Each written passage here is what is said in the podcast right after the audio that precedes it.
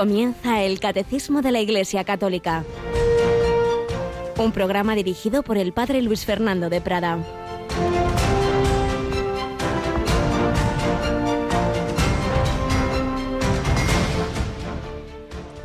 En verdad os digo que no hay nadie que haya dejado casa o hermanos o hermanas o madre o padre o hijos o tierras por mí y por el Evangelio, que no reciba ahora en este tiempo cien veces más casas y hermanos y hermanas y madres e hijos y tierras con persecuciones, y en la edad futura vida eterna. Muchos primeros serán últimos y muchos últimos primeros. Alabados sean Jesús, María y José, muy muy buenos días en esta recta final del mes de mayo, del mes de María, ya viendo ya ha terminado el tiempo pascual, estamos ya en el tiempo ordinario, que no significa de menos importancia, sino que no celebramos un acontecimiento concreto, la resurrección, la ascensión, Pentecostés, sino los frutos de esa obra redentora en el día a día y por supuesto esa presencia de Jesucristo resucitado y vivo, que es el que guía a la Iglesia, que es el que dirige la liturgia, como estamos viendo precisamente en estos números que comentamos del catecismo, una liturgia en la que si hemos vuelto también, después de lecturas específicas del tiempo pascual, pues esta lectura continua en este ciclo. Estamos leyendo ahora el Evangelio de San Marcos, estamos en el ciclo B para los domingos en la primera lectura del libro del eclesiástico y hoy hemos oído algo que aunque Jesús lo dice a propósito de los apóstoles que han dejado su familia, han dejado todo, pero vale en realidad para todo cristiano que por Jesucristo renuncia a cualquier cosa que sea, tengamos muy claro, que realmente más que renunciar, recibimos, porque cualquier renuncia por amor a Cristo se recibe, dice, cien veces más ya aquí en esta vida, y por supuesto la vida eterna, eso sí, con persecuciones, con cruz también. Es decir, que no es verdad, por un lado no es verdad lo que esa caricatura de la vida cristiana que se ha hecho desde los enemigos de la fe, sobre todo los últimos siglos. Claro, claro, aquí eh, a sufrir, a sufrir y con el consuelo del cielo y mientras tanto aguantarse, perdone. Somos más felices aquí también, ¿eh? Porque con persecuciones y con pobreza y con todo lo que usted quiera, Dios da mucha más alegría en el corazón que el que le sobra de todo, pero está encerrado en su egoísmo, en su soledad, el que no tiene sentido trascendente, el que no tiene ninguna palabra que decir ante, ante el sufrimiento y la muerte. Dios da ya aquí cien veces más la alegría, el, el, gozo de la buena conciencia, de, de una vida fecunda, sí, con cruz, claro que sí, como nuestro Señor. Y por supuesto, la vida eterna. Por ello, no nos creamos que le hacemos un favor a Dios cuando le seguimos, es al revés, es Él el que nos regala el ciento por uno. Así es, y por eso la experiencia de tantos conversos, hemos terminado el otro día pues un ciclo de, de pinceladas sobre la vida de un converso del siglo XX, Carlos de Foucault, y vamos a hablar de uno de los más famosos conversos de la historia de la Iglesia, después de San Pablo, San Agustín. Pues todos tienen la misma experiencia, todos, en cualquier siglo.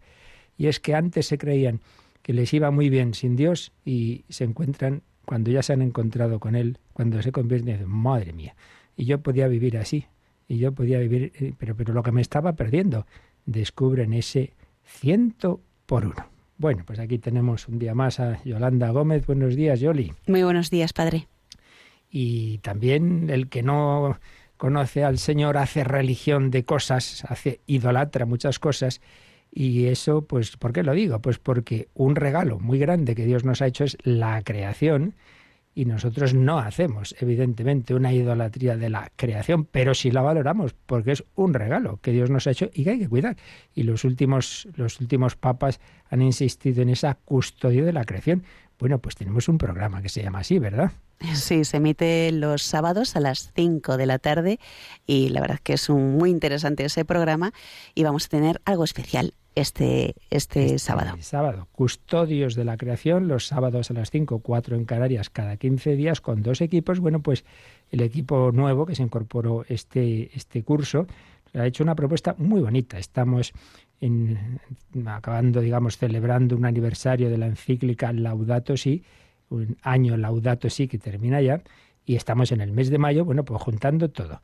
La Virgen María, la creación, el rosario. ¿Cuál es la propuesta para este sábado? Pues rezar el rosario por la custodia de la creación. Y será muy bonito porque será a las 5 de la tarde, las 4 en Canarias, pero será desde diferentes santuarios. Ajá, eso es lo bonito, que son santuarios, cada misterio. Sabéis que muchas veces, pues bueno, nuestras retransmisiones pues son desde determinada iglesia, parroquia, convento, santuario. Pues en este caso, cada misterio desde un santuario. Y un santuario enclavado de una manera muy especial en la naturaleza. ¿Nos quieres recordar alguno de ellos, por ejemplo? Pues, por ejemplo, el santuario de la Mare de Deu de Lluc, que en el Parque Natural de la Sierra de Tramuntana, en Mallorca, el santuario de Nuestra Señora de Valvanera, en la Sierra de, Cameros, en La Rioja. hay unos cuantos santuarios. También está el del santuario nubense de Nuestra Señora de Rocío, en el Parque Nacional de Doñana. O sea que, bueno, son santuarios muy bonitos, enmarcados ahí en la naturaleza y que, pues así, todos juntos, unidos, rezando por la custodia de la creación. Así es, en ese espíritu que os digo, que ni caemos en una idolatría, hacer dioses de, la creación, como algunos hacen una religión de ello, pero tampoco en ese desprecio de la creación que va contra, contra el plan de Dios que nos ha dado la creación para custodiarla, custodios de la creación, y así nos han enseñado los papas y así queremos nosotros hacer y en ese espíritu, desde ese regalo que Dios nos ha hecho, que todos los santos han reconocido. Y de hecho, ahora empezamos a hablar de San Agustín, pues recordemos eso, cómo fue un primer camino de buscar a Dios en la en las criaturas, no digamos San Juan de la Cruz, San Ignacio de Loyola, como veían esa presencia de Dios, no en un plan panteísta, pero sí en tanto en cuanto obras de amor del Creador. Pues nada, vamos a, a pedirle a la Virgen María en esta última semana del mes de mayo que sepamos también, con su ayuda, descubrir al Señor en todo, desde la naturaleza hasta las personas, en cualquier momento, sabiendo que el culmen, eso sí, de la presencia de Dios está en la Iglesia, está en los sacramentos, está en la Eucaristía, muy especialmente, que es de lo que estamos tratando. Yo recuerdo finalmente que entramos también en la última semana de nuestra campaña de mayo, después de una impresionante maratón, os pedimos el último empujón ya para las necesidades de esta radio en España, sobre todo para cuando surge posibilidad de adquirir nuevas frecuencias, que eso es muy caro y por eso hacen falta pues estas colectas extraordinarias. Última semana de estos programas especiales, de esta colecta extraordinaria. Ya sabéis el, el reto, el objetivo que os estamos pidiendo en estos días es no es tanto que uno dé más o menos, eso sabemos que las circunstancias no son fáciles, pero el objetivo es que no quede nadie de los oyentes habituales de Radio María que, que, no haya tenido ese gesto. Es decir, yo no voy a ser mero oyente pasivo, yo quiero poner mi granito de arena, aunque sean muy pequeñitos, aunque sean 50 céntimos, da igual, que no quede nadie sin hacerse parte de este proyecto como una manera de apoyarlo, de decir esto lo hacemos entre todos. Y, durante el día, pues ya sabéis, bueno, durante el día y la noche está nuestra página web, ¿verdad, Yolanda? Vamos a recordar esa pestaña de información de los donativos. Eso es, entrando en www.radiomaria.es y tenemos una sección, la de donativos, pues ahí viene toda la información de cómo pueden ayudarnos pues para seguir adelante a través de transferencia bancaria, eh, bueno, pues eh, tienen ahí Bizum muchas explicaciones y ahí lo pueden hacer ahí en cualquier momento, tarjeta de crédito, etcétera. También están las, los números de cuenta, por si alguien prefiere tomar nota e ir a los bancos. Pero luego ya también entre 9 de la mañana y las 10 de la noche siempre habrá alguien al teléfono, si uno prefiere sin más que llamar y decir, pásenme un recibo por un euro o por mil, bueno, pues recordamos también ese número de teléfono. 91 822 8010. Repito, 91 822 8010 custodios de la creación y custodios de Radio María. Contamos con la ayuda de todos y vivamos bien estos últimos días del mes de mayo, del mes de María.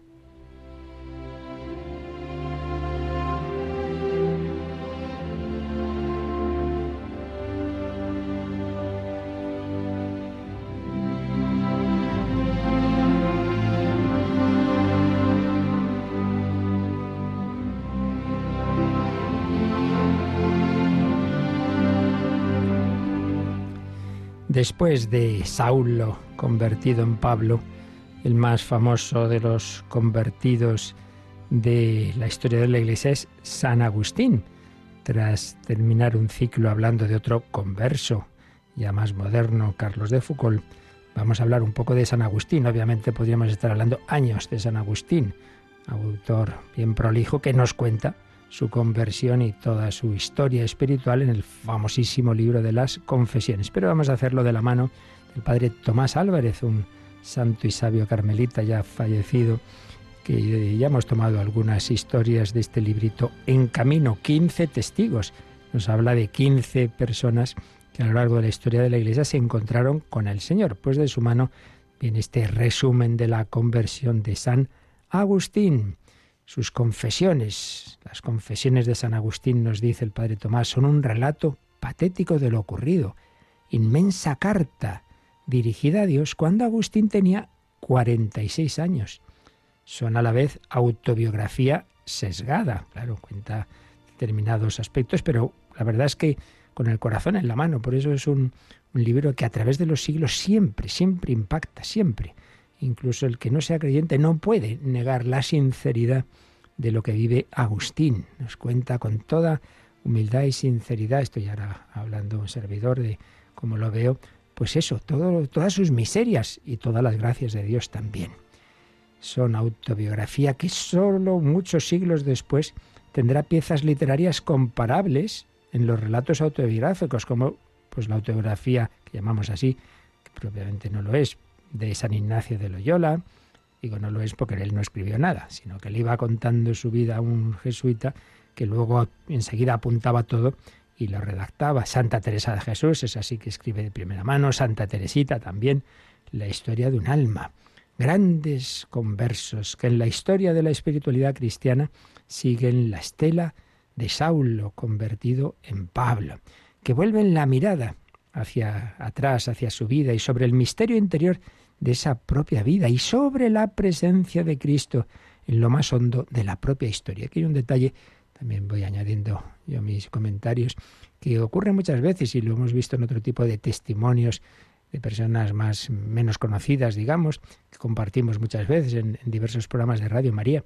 Y es que ocurre con frecuencia, digo, que el que se convierte en un momento se encuentra con Dios, luego se da cuenta de que antes había habido toques de Dios en su vida, que no era casualidad tal cosa que le ocurrió a tal edad, a tal otra. Dios nunca nos abandona.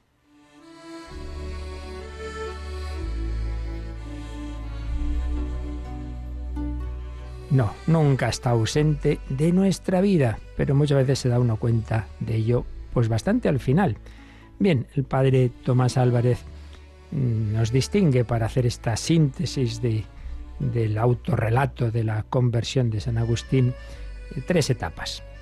Primera, la peregrinación de Agustín, llamarlo de alguna manera de peregrinación, desde África a Roma y a Milán.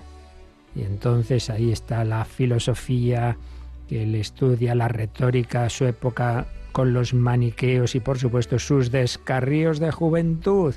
Nada de nuevo bajo el sol, menudos estudiantes, esa época pues de de diversiones como las que nos encontramos hoy día en tantos jóvenes. Segunda etapa, pues su conversión, el momento decisivo de la conversión, porque fue todo un proceso, pero tiene un momento decisivo. ¿Cuál? El famoso episodio en un huerto en Milán, donde oye aquello de tole leye, toma y lee, toma y lee. Y tercera etapa, cuando Agustín desanda el camino de Milán a esa ciudad junto a Roma, Ostia, rumbo a las tierras africanas. Y ya es, digamos, como un periplo de convertido. Va buscando cada vez más esa entrega al Señor en compañía de amigos, al principio de su madre Mónica, que va a morir ahí, en Ostia, antes de volver a su tierra. Agustín es africano, nacido en Tagaste, la Numidia de entonces, en el siglo IV, muere el año 430 en Hipona, mientras esa ciudad es asediada por los vándalos. Está hundiéndose el imperio romano ante esas invasiones bárbaras, esos vándalos que habían arrasado nuestra Andalucía y ahora pasan a espada, sangre y fuego la rica franja sur del Mediterráneo. Agustín, hijo de padre pagano, patricio y de madre cristiana, Mónica. Es uno de los casos que tenemos de santos, madre e hijo. Santa Mónica, 27 de agosto, la celebramos. San Agustín, 28 de agosto. Agustín es educado por su madre en la fe, pero muy joven todavía abandona esa fe y vuelve al paganismo de su padre. Se enrola en las corrientes religiosas de la época, brillantísimo en los estudios. Pasa por las cátedras más famosas de Cartago, Roma y Milán. Esa Milán que en ese momento es una de las capitales del imperio. Como una sombra benéfica, Mónica sigue a su hijo. Madre mía, se le escapó, la engañó y se le escapó a Europa. Entonces le sigue desde Tagaste a Cartago y a Roma y a Milán. Lo acompaña también, o le iba a acompañar en el regreso a África. Pero en esa ciudad de hostia, esperando la nave que los lleve a Cartago, en vez de la nave, lo que llega es la muerte de Mónica, que nos cuenta también San Agustín en sus confesiones. Le acompañan a Agustín familiares y amigos, admiradores y discípulos, pero en realidad está solo, solo, pero como el poeta de las soledades, acompañado de sus pensamientos, que a partir de ese momento irán en crecida torrencial, cartas, libros, sermones, harán de su producción literaria uno de los más copiosos caudales bibliográficos de la antigüedad.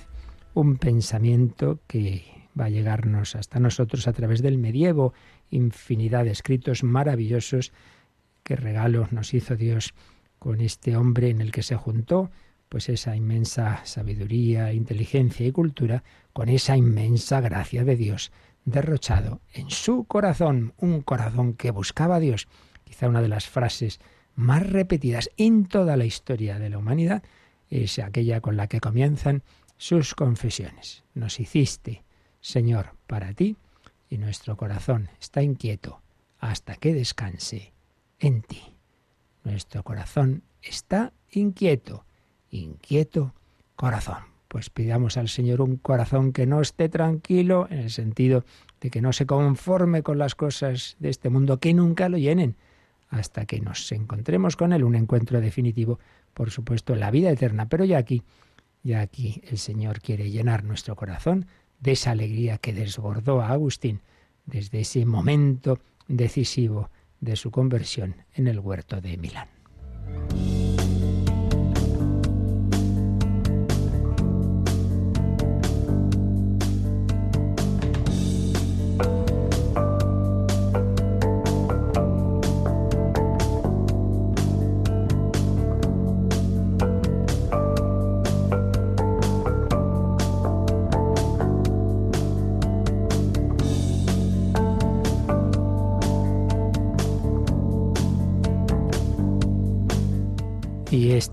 Agustín, una vez convertido, empezó a ir a las celebraciones de la iglesia. Aún no estaba bautizado, lo va a bautizar San Ambrosio.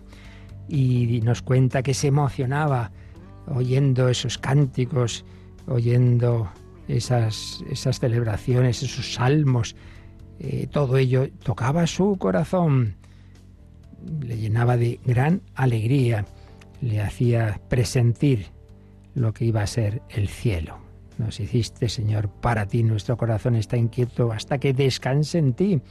Bueno, pues precisamente estamos viendo esta parte del catecismo de la Iglesia Católica que nos habla de esa liturgia, el encuentro con Dios. San Agustín, pues fue una gracia que Dios le hace, pero esa gracia le impulsa a mm, recibir la gracia de otra manera ya sacramental. Una cosa no quita la otra como ya comentamos en su día, de Saulo. Saulo se convierte en el camino de Damasco por una luz muy grande de Dios, un regalo, digamos, una experiencia mística, sí, sí, pero luego el Señor le envía a la iglesia. Por eso no hay que contraponer lo que es la acción del Espíritu Santo así a campo abierto, por así decir, y la acción del Espíritu Santo que el propio Señor así lo ha establecido a través de los cauces sacramentales, porque luego Saulo recibe la visita de Ananías que lo bautiza y entra en la iglesia.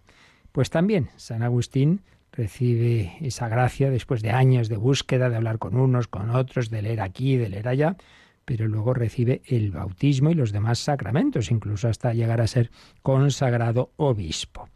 Bien, pues San Agustín se da cuenta de cómo esa liturgia de la Iglesia es como un pregusto del cielo. Y es lo que estamos viendo. Estamos, después de haber visto, eh, digamos, la doctrina general sobre lo que es la liturgia y lo que son los sacramentos, la teología de fondo de todo ello, estamos ya en la parte de cómo esa, esas grandes realidades de, la Santísima Trinidad que se nos comunica eh, de, de, una manera invisible a través de sacramentos visibles, pues ahora estamos viendo esa visibilidad, esa celebración esas ceremonias en las que tú, vemos, tú ves y oyes cosas, pero lo importante no es lo que ves y oyes, sino lo que está detrás, pero que bueno, que hay que hacer también bien esa parte visible, por así decir.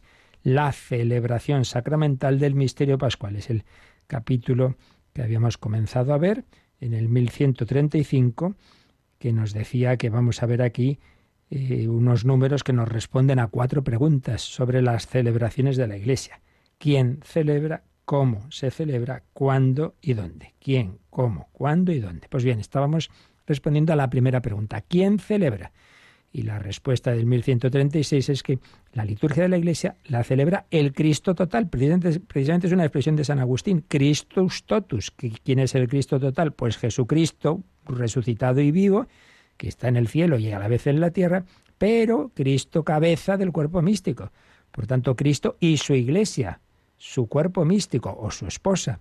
Otra imagen que usa la escritura, cabeza, miembros, esposo, esposa, en definitiva, el Cristo total, que es Él con nosotros. Es quien celebra. Entonces tú vas a la iglesia y ves ahí al sacerdote, ves a eh, cinco personas o quinientas, me da igual. Bueno, bueno, eso es lo que ves. En el fondo siempre es Jesucristo con la iglesia universal que se hace presente en esa pequeña comunidad. Más aún, más aún, se abre el techo de esa iglesia, por así decir, y en realidad tienes que darte cuenta de que no solo estáis ahí los que estáis o todos los que estamos en la tierra en ese momento en la Iglesia Católica, no, estamos entrando, estamos siendo partícipes de la liturgia celestial. Siempre están ahí también eh, los ángeles, los santos, como decimos al ir a rezar el santo, con los ángeles, arcángeles, todos los coros celestiales. Siempre se hace mención de la Virgen María, también de su esposo San José, de los santos, la liturgia celestial. Por eso, antes de mm, detallar las personas que aquí en la tierra celebran la liturgia, el catecismo nos ha puesto un primer apartadito que dice la celebración de la liturgia celestial con tres números. Habíamos visto el 1137, con una serie de textos bíblicos preciosos que fuimos leyendo y habíamos leído el 1138 y ahí nos quedábamos. Así que vamos a releer este mismo número, Yolanda, y comentamos los textos bíblicos que nos vienen. 1138. Recapitulados en Cristo, participan en el servicio de la alabanza de Dios y en la realización de su designio las potencias celestiales, toda la creación, los cuatro vivientes, los servidores de la antigua y de la nueva alianza, los veinticuatro ancianos, el nuevo pueblo de Dios, los ciento cuarenta y cuatro mil, en particular los mártires degollados a causa de la palabra de Dios, y la Santísima Madre de Dios, la mujer, la esposa del Cordero, y finalmente una muchedumbre inmensa que nadie podría contar de toda nación, razas, pueblos y lenguas pues un texto precioso que está empedrado de, citas bíblicas. Así que vamos ahora a releerlo fijándonos un poquito en esas citas. Dice, recapitulados en Cristo. No lo olvidemos, el Señor a través de los sacramentos nos ha unido a Él, nos ha recapitulado en Él. Estamos dentro de ese cuerpo místico que le tiene Él por cabeza. Pues bien, recapitulados en Cristo, los que están en el cielo ya de una manera plena, participan, participan en esa alabanza de Dios y en la realización de su designio, porque en el cielo no están simplemente eh, alabando a Dios y disfrutando y pasándoselo bien al margen de nosotros, no, no, no, no, están a la vez intercediendo por nosotros. Por eso en la liturgia pedimos, pedimos eh, esa intercesión del propio Jesucristo, que es Dios, pero también es hombre. Y en cuanto hombre, intercede por nosotros. Tú que estás sentado a la derecha del Padre, intercede por nosotros a través de él presentamos nuestras súplicas al Padre. Así Dios lo ha establecido. Sí, es tan Dios como el Padre y el Espíritu Santo, pero es nuestro hermano también, nuestro sumo sacerdote. Siempre es Cristo el que intercede por nosotros. Así aparece bien clarito en todo el Nuevo Testamento. Pero con él la Virgen María, que en Caná le dijo aquello de no tienen vino y ahora dice no tienen Espíritu Santo, estos están ahí, este está en pecado, este está con poca esperanza, este está intercede por nosotros, la Virgen María, los ángeles, todos los santos. Decía Santa Teresita, pasaré mi cielo haciendo el bien en la tierra. Pues bien, es lo que nos dice este número, que todos los que están en esa liturgia celestial participan en la alabanza de Dios y en la realización de su designio, el designio de Dios que es extender la obra redentora a todos los hombres, invitar a todos, sin obligar, pero invitando. Entonces, ¿quiénes participan en toda esta liturgia celestial? Pues nos ha mencionado las potencias celestiales, toda la creación, los grandes hombres y mujeres de la antigua y de la nueva alianza, representados en los 24 ancianos, el pueblo de Dios, el nuevo pueblo de Dios, en particular los mártires, los mártires, y, en definitiva, una muchedumbre inmensa que nadie podría contar. Eso que celebramos el 1 de noviembre, todos los santos, que, la inmensa mayoría de los santos no, no lo conocemos su nombre. Unos poquitos están canonizados y beatificados, unos poquitos en comparación de los miles de millones que, gracias a Dios, y nunca mejor dicho, por la gracia de Dios, han sido santificados y están en el cielo. Bien, pues todo esto lo va ilustrando el catecismo con unas citas. Cuando nos habla al principio de las potencias celestiales, nos cita el Apocalipsis 4 y 5. Apocalipsis 4 y 5 que ya habíamos visto también en el número anterior. Y también nos cita ese pasaje de Isaías 6, eh, que lo vamos a releer porque realmente es precioso, cuando Isaías dice que tuvo una visión vi al Señor sentado sobre un trono alto y excelso. Junto a él estaban los serafines y decían uno a otro, Santo, santo, santo es el Señor del universo, llena está la tierra de su gloria. Yo dije, ay de mí, estoy perdido. Yo, hombre de labios impuros, que habito en medio de gente de labios impuros, he visto con mis ojos al Rey, Señor del universo. Ante Dios siempre el hombre se siente yo que pinto aquí, lo que le pasó a San Pedro cuando la pesca milagrosa, apártate de mí, Señor, que soy un pecador, se dio cuenta que estaba ante, todavía no tenía muy claro quién era Jesús, pero, pero estaba claro que ahí había algo muy grande, alguien que le superaba y por eso se sentía indigno. Pues esto le pasa al profeta Isaías. Y entonces uno de los seres de fuego voló hacia mí con un ascua en la mano, que había tomado del altar con unas tenazas. La aplicó a mi boca y me dijo, al tocar esto tus labios, ha desaparecido tu culpa, está perdonado tu pecado. Vemos aquí una liturgia celestial, los ángeles que están alabando a Dios, santo, santo, santo, pero a la vez eh, están mirando al profeta. Y, y de ahí, de esa liturgia, viene también la gracia que le purifica. Esto que hacemos siempre al inicio de cualquier celebración, ese acto de pedir perdón de los pecados, antes de celebrar estos sagrados misterios, reconozcamos nuestros pecados. No puede uno entrar ahí como, como que nada con el, eh, el traje sucio. Hombre, vas a ver al pavo y vas hecho una pena, ponte un poquito decente, ¿no? Pues lo más importante, el alma, que esté limpia. Bien, pues aparecen esos personajes. Y luego, pues veíamos cómo en el Apocalipsis, desde, desde Isaías, un profeta del Antiguo Testamento, nos vamos al último libro de la Biblia, pues cómo en el capítulo 4 ya leímos, vi un trono puesto en el cielo, como había visto Isaías, y sobre el trono uno sentado. Y lo mismo, pues aparecen ahí unos vivientes, unos vivientes con esas imágenes de león, toro, hombre y, águila, que cantan sin pausa, Santo, Santo, Santo es el Señor Dios, el Todopoderoso, el que era, el que es y el que ha de venir.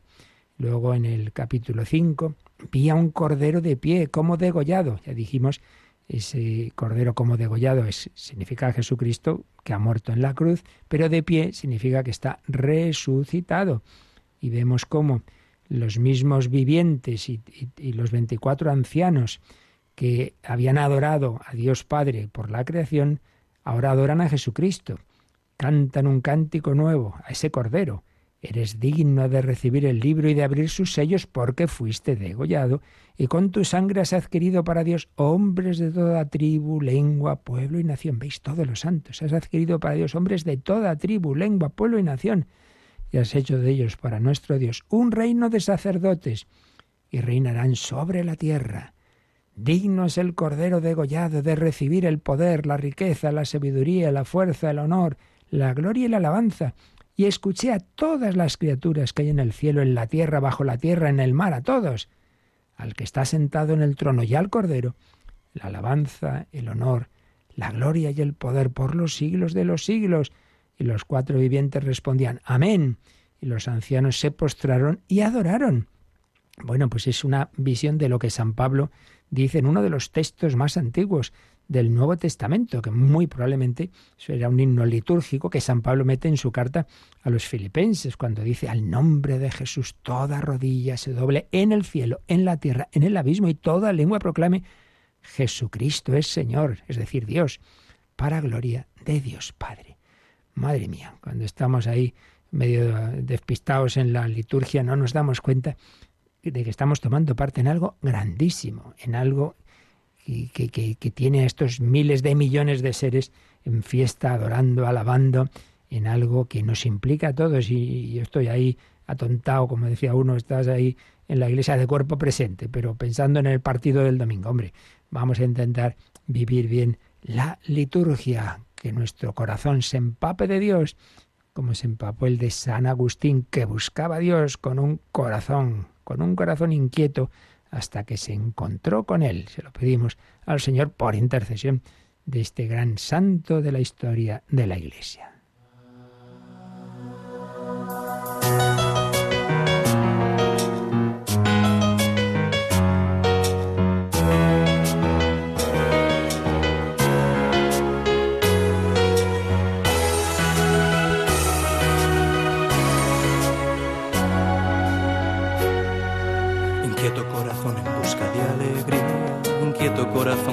Buscando amor, inquieto corazón que va buscando vida, inquieto corazón que va buscando a Dios.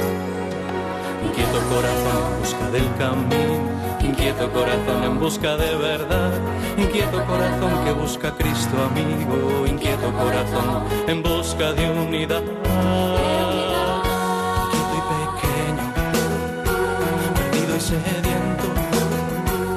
Viendo otras cosas que no dan felicidad. Si tú no lo sanas, si tú no lo calmas, si tú no lo abrazas, no hay en quien descansar. Inquieto corazón, Señor, aquí me tienes, inquieto corazón, dispuesto a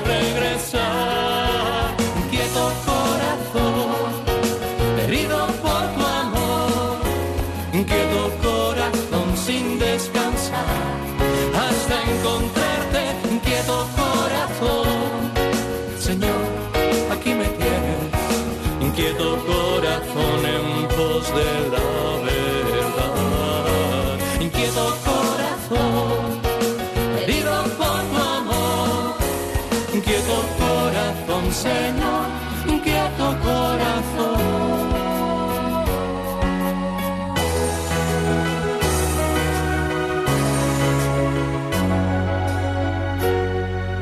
Inquieto corazón mendigo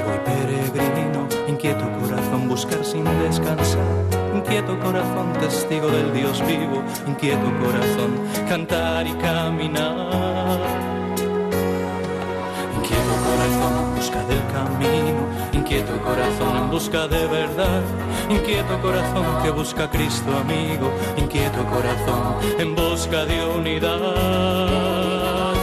Inquieto y pequeño sediento, corriendo otras cosas que no dan felicidad. Si tú no lo sanas, si tú no lo calmas, si tú no lo abrazas, no hay nada en quien descansar. Inquieto corazón, Señor, aquí me tienes, inquieto corazón descansar. Inquieto corazón,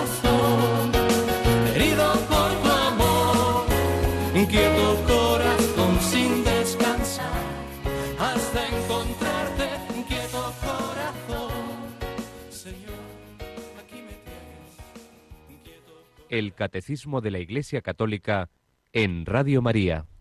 Inquieto corazón, un corazón que busca a Dios y Dios que busca al hombre, que se le comunica de una manera súper eminente en la liturgia, una liturgia en la que hay mucho más de lo que vemos, una liturgia en la que estamos en contacto con el cielo, estamos viendo los textos bíblicos que nos cita el 1138 cuando nos habla de los partícipes de esa liturgia celestial. Hemos recordado un poquito los textos del capítulo 4 y 5 del Apocalipsis, de Isaías 6, pero también este número nos habla de los cuatro vivientes y de los 24 ancianos y de los 144.000. Aquí los números siempre tienen su simbolismo, claro está.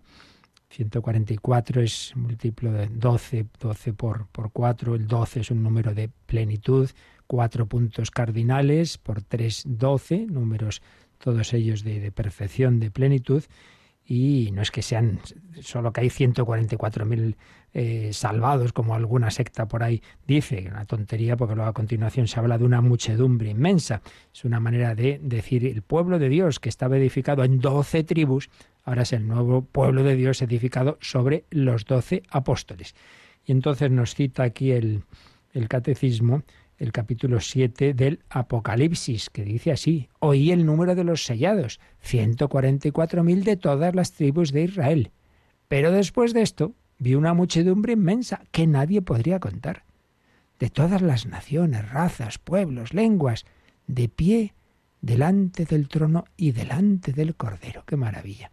Es todos los, los que, por la gracia de Dios, por la redención de Cristo, todos los que se salvarán, todos los que eh, estarán ahí eternamente, dice, delante del trono, delante del Cordero, vestidos con vestiduras blancas y con palmas en sus manos. Bueno, todo esto ha dado lugar a infinidad de representaciones pictóricas en las que hemos visto, ¿no? Pues eso, un el Cordero, hemos visto a los santos pues con esas palmas en sus manos y gritan con voz potente, la victoria es de nuestro Dios, que está sentado en el trono y del Cordero. Esto es muy importante. A veces vamos con espíritu de derrota, que nombre que no, que la guerra está ganada. Pues perdemos batallas, sí, porque todo la emoción, ¿no? No, vamos a, a, estar eh, saber que todas las batallitas las ganamos y esto no, hombre, no, hay que luchar y hay que pasarlo mal y ahí se madura, pero la, la guerra está ganada. Entonces vamos con espíritu de victoria. Gritan con voz potente, la victoria es de nuestro Dios y del Cordero. Y todos los ángeles que estaban ahí alrededor del trono y de los ancianos y de los cuatro vivientes cayeron rostro en tierra ante el trono y adoraron a Dios. Amén. La alabanza y la gloria y la sabiduría y la acción de gracias y el poder y la fuerza son de nuestro Dios por los siglos de los siglos. Esta expresión que usamos tanto nuestras oraciones. Amén. Y uno de los ancianos me dijo, estos son los que vienen de la gran tribulación. Han lavado y blanqueado sus vestiduras en la sangre del Cordero. Por eso están ante el trono de Dios, dándole culto día y noche en su templo. Bueno, esto es impresionante. Los que vienen de la gran tribulación, tantas personas que, que, en esta vida lo han pasado mal, no digamos los perseguidos por la fe, millones, millones de mártires a lo largo de la historia de la Iglesia, millones.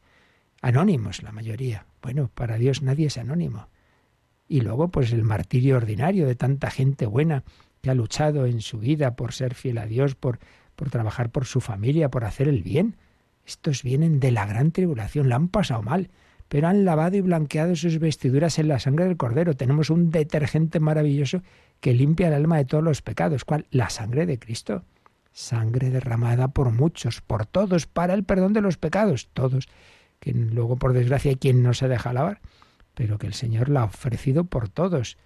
Y entonces, como están ya purificados, bienaventurados los limpios de corazón, porque ellos verán a Dios, por eso están ante el trono de Dios, dándole culto día y noche.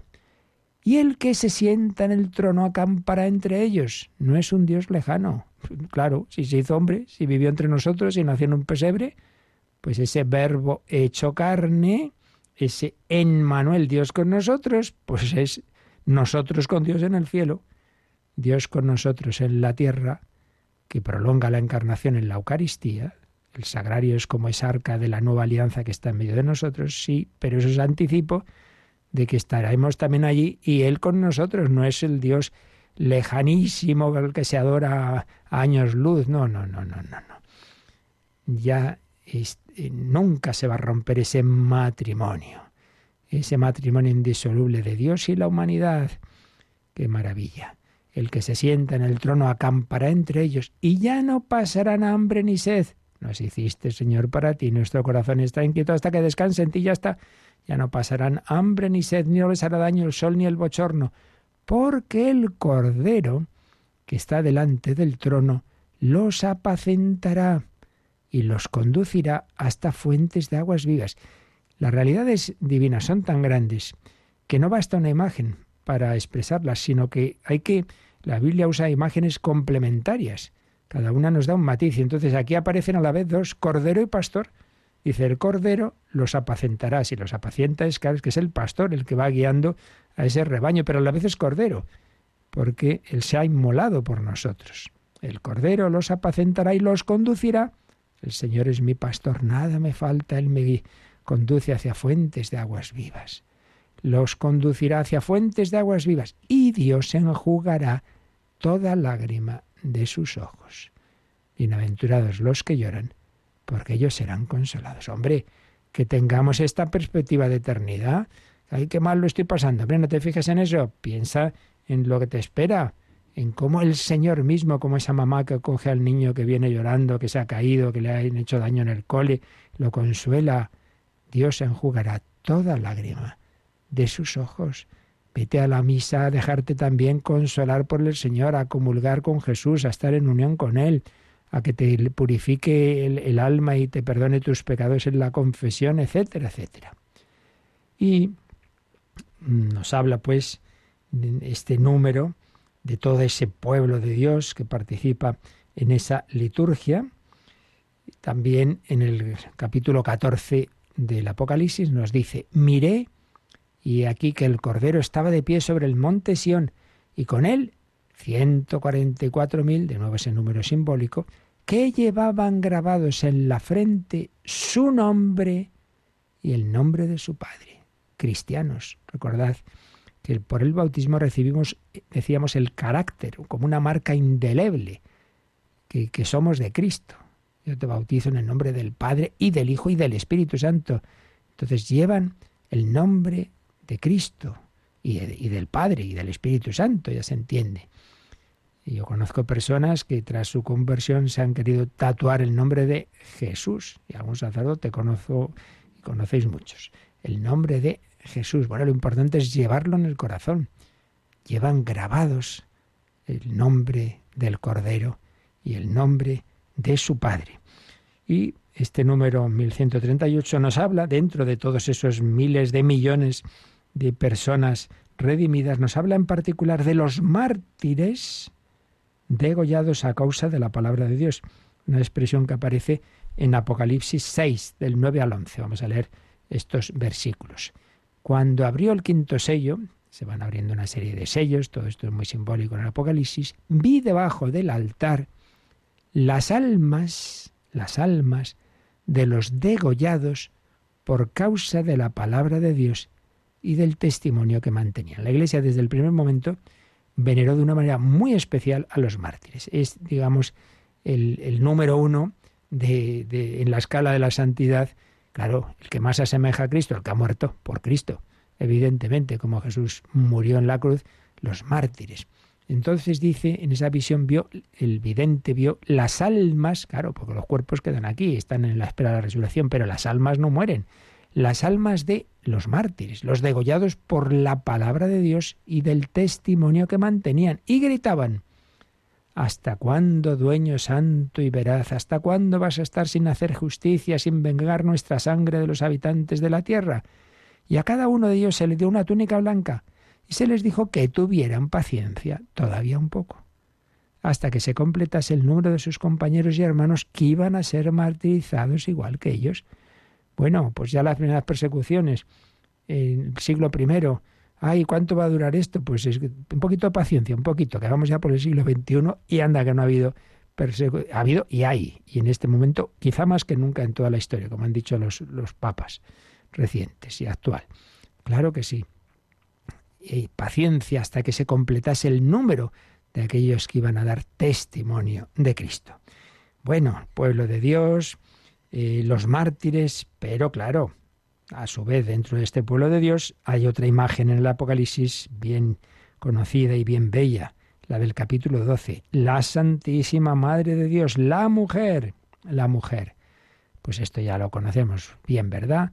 Apocalipsis 12, un gran signo apareció en el cielo, una mujer vestida de sol, la luna bajo sus pies y una corona de doce estrellas sobre su cabeza, por cierto, como aparece en la tilma del, del indio Juan Diego en Guadalupe, en México. La mujer vestida de sol, la luna bajo sus pies, la corona de doce estrellas sobre su cabeza, la Santísima Madre de Dios. Y finalmente, dice el número 1138, vi una muchedumbre inmensa que nadie podría contar, de toda nación, razas, pueblos y lenguas. Por eso, insisto, tener cuidado, no caer en esas interpretaciones fundamentalistas de cómo aquí dice 144.000, entonces solo se salvan 144.000. Sí, hombre, seguro y es 144.000. Pues una muchedumbre inmensa que nadie podría contar, que nadie podría contar. Y otra cita que aparece en este número es hablando de la esposa del Cordero. La esposa del Cordero es la Iglesia representada en María. María es madre, pero también se puede decir que es la esposa del Verbo. Es un término también patrístico, porque claro, según la perspectiva se desposa en cuanto que abre su humanidad al Verbo y al Espíritu Santo, pero se aplican generalmente a la Iglesia. Entonces aquí la cita que nos pone el catecismo es Apocalipsis 21.9. Y vino uno de los siete ángeles que tenían las siete copas llenas de las siete últimas plagas y me habló diciendo, mira, te mostraré a la novia, la esposa del Cordero. Y me llevó en espíritu a un monte grande y elevado y me mostró la ciudad santa de Jerusalén que descendía del cielo, de parte de Dios, la esposa del Cordero. Bien, pues esto es así, abuela pluma, porque cada texto nos daría cabo para hacer una exégesis que no se trata aquí, aquí es una síntesis que nos hace el catecismo y que intenta hacer un servidor, pues eso, de, de por lo menos nos quede esta idea. Cuando voy a una celebración litúrgica veo ahí un poquito unas personas, oigo un canto más o menos bien, eso es nada comparado con lo que está de fondo. Lo que está de fondo es esta liturgia en la que estamos metidos aunque no nos enteremos. Está ahí la Santísima Trinidad con la Virgen, con los ángeles, con los santos y con toda esta fiesta tan grande. Y finalmente, Yolanda, este apartadito de la celebración de la liturgia celestial, pues culmina con un número muy breve que viene a resumir pues esto que estamos diciendo, el 1139. En esta liturgia eterna, el Espíritu y la Iglesia nos hacen participar cuando celebramos el misterio de la salvación en los sacramentos. Pues ya es la conclusión de todo esto, lo que os estoy diciendo, que hay una liturgia eterna en el cielo, que va a durar por toda la eternidad, claro, porque esto es esa fiesta permanente de todos aquellos a los que Dios ha invitado a entrar en su felicidad. Y aquí, mientras exista esta, esta historia, este mundo, Aquí entramos misteriosamente en esa liturgia. Entonces dice que en esta liturgia eterna el Espíritu Santo y su esposa la Iglesia nos hacen participar. Aquí, aquí hay una puertecita al cielo. Cuando celebramos el misterio de la salvación, toda esta obra redentora del Cordero, celebramos el misterio de la salvación en los sacramentos. Nos somos introducidos por el Espíritu Santo en una realidad grandiosa que nos ha descrito de alguna manera con símbolos, porque es algo que nos supera y lo que nos supera racionalmente más que con palabras se expresa con estos símbolos, ¿no? Y con todas estas imágenes tan, tan bellas y, como digo, tan, tan presentes en el arte de, a lo largo de, de 20 siglos. El Espíritu Santo y la Iglesia nos hacen participar en esta liturgia eterna al celebrar el misterio de la salvación en los sacramentos. Bueno, pues con esto termina este apartadito de, de, quién celebra la liturgia. Bueno, pues la celebra nuestro Señor Jesucristo con toda la iglesia celestial y terrena, que es lo que ya veremos a partir de mañana, pues ya la parte terrena. Hemos visto lo que está más allá de, de nuestra visión humana, lo que ocurre en el cielo. Lo dejamos aquí, invocando al Espíritu Santo con este himno famoso, el Beni Creator Espíritu. Si, si da tiempo a alguna pregunta rápida, pues nos la hacéis llegar como ahora nos van a recordar. Participa en el programa con tus preguntas y dudas. Llama al 91005 9419. 91005 9419. Puedes escribir un mail a catecismo arroba radiomaria.es o escribirnos un mensaje al teléfono de WhatsApp 668 594 383 668 594 383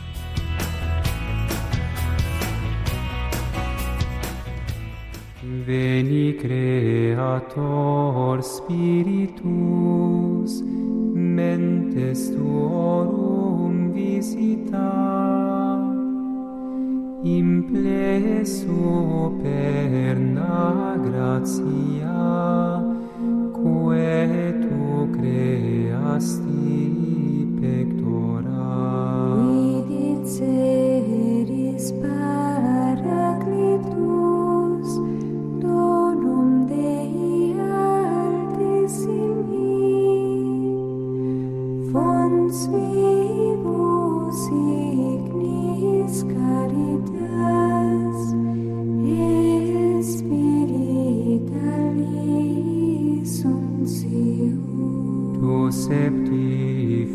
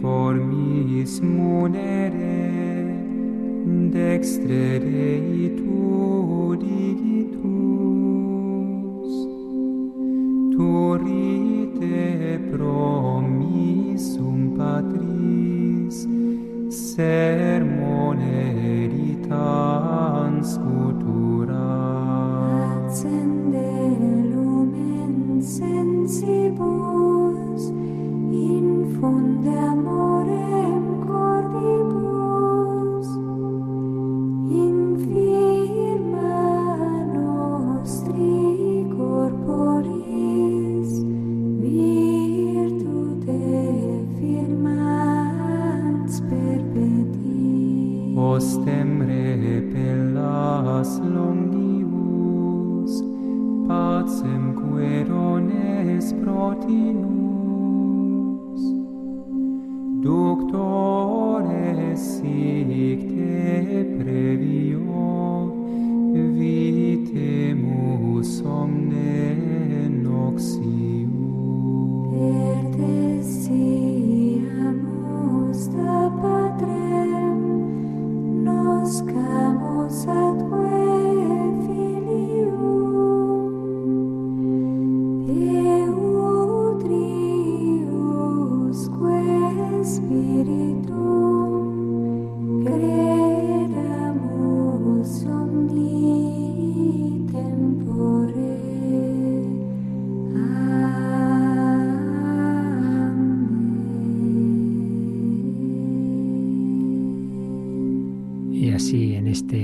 como en general la liturgia vemos que todo culmina en la glorificación de la Santísima Trinidad. Gloria Patri et Filio et Espíritu Santo. Y recordemos siempre con los ángeles, con los santos, con la Santísima Virgen María, por supuesto, esa glorificación de Dios que, ojo, no la imaginemos en plan aquí unos siervos que adoran a un Señor que está deseando que la gente le adore, que no es eso, hombre, que es que el, el entrar en comunión con Dios nos da a nosotros la vida de Dios, llena nuestro corazón de paz, de alegría. Somos nosotros los que salimos beneficiados. Esto tanto insistía San Ireneo. Es la gloria de Dios es que el hombre viva, si es que el entrar, el ser admitidos a ese- esa liturgia celestial lo que hace es llenar nuestra alma de esa propia vida divina. Por eso no tiene nada que ver con una adoración a un señor ahí déspota que quiere que como ocurre en ciertos países totalitarios, ¿no? Adorar al, al líder, al, al Salvador, no sé, ojo, ojo, ojo, que nuestro líder y Salvador es aquel cuya gloria es precisamente haber muerto por nosotros. Gloria al Padre y al Hijo y al Espíritu Santo, pues a esa Santísima Trinidad le pedimos que nos bendiga en este día, porque lo que vivimos de una manera intensísima en la liturgia, luego hay que vivirlo en la liturgia del día, todo el día glorificando a Dios, dejándonos, por otra parte, como digo, mm, purificar y divinizar por esa gracia del Espíritu Santo. La bendición de Dios Todopoderoso, Padre, Hijo y Espíritu Santo, descienda sobre vosotros. Alabado sea Jesucristo.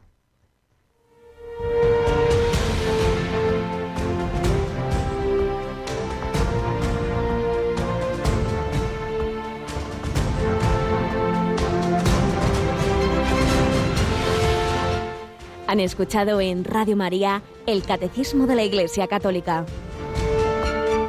un programa dirigido por el Padre Luis Fernando de Prada.